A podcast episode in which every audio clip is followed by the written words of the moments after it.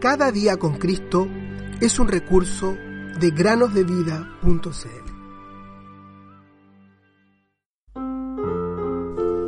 Confía en el Señor con todo tu corazón. Proverbios 3:5 Bienvenidos niños y niñas a una nueva meditación. El día de hoy vamos a partir hablando acerca de los gatos.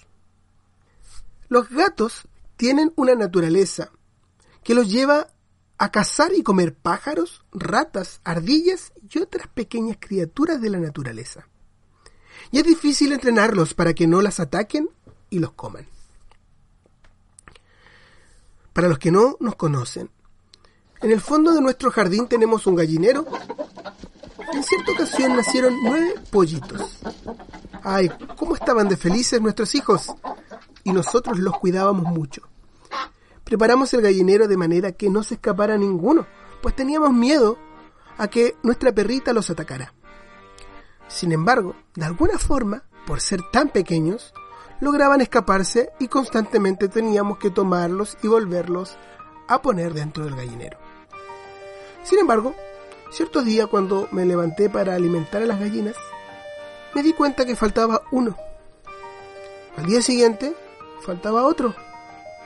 Pero el día siguiente, me levanté un poco más temprano, y cuando caminé a alimentar a las gallinas, vi como un gato.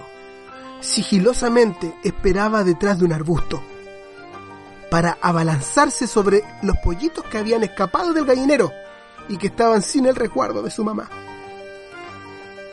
Rápidamente lo espanté.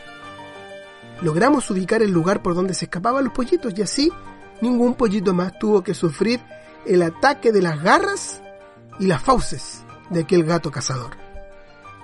Esto, aunque fue muy triste para nuestros hijos, nos dejó muchas enseñanzas. Primero, aprendimos que debemos ser diligentes en cubrir los lugares por donde se escapaban. Lo que también nos enseñó cuán diligentes debemos ser en presentarnos a Dios aprobados. Segunda a Timoteo 2.15. En segundo lugar, aprendimos que los pollitos siempre estarán seguros cerca de la mamá gallina. En cierta ocasión el Señor Jesús dijo, Jerusalén, Jerusalén, ¿cuántas veces quise juntar a tus hijos, así como la gallina junta sus pollitos debajo de sus alas? Y no quisiste. Lucas 13:34. Esto nos enseña que solo hallaremos resguardo bajo las alas del Señor. Él nos quiere acercar a Él y guardarnos del peligro que hay en el mundo. En tercer lugar, aprendimos lo que queremos transmitirle el día de hoy.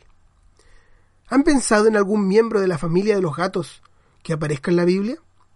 Piensen por un momento. Un felino que se menciona en la Biblia.